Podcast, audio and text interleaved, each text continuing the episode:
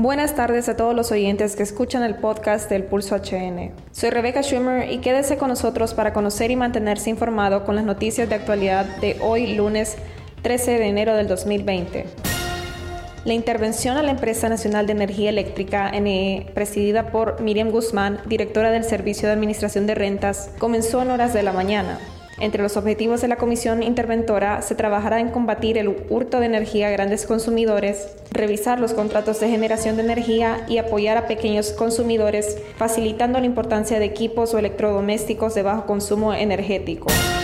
Tres miembros de la Policía Nacional provocaron un choque por andar en estado de ebriedad el sábado mientras se conducían en el barrio El Centro en Atima. De acuerdo con las autoridades, se iniciará una investigación para deducir responsabilidades, luego de que se confirmó que los involucrados dieron positivo en la prueba de alcoholemia y se encontraron latas de cerveza al interior del vehículo.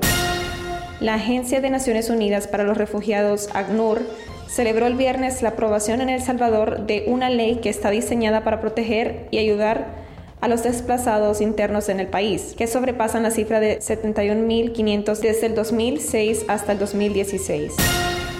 Y en noticias internacionales, en Inglaterra, luego de que el príncipe Enrique y su esposa Meghan Markle anunciaran su separación e independencia de la corona, la reina Isabel dio su bendición.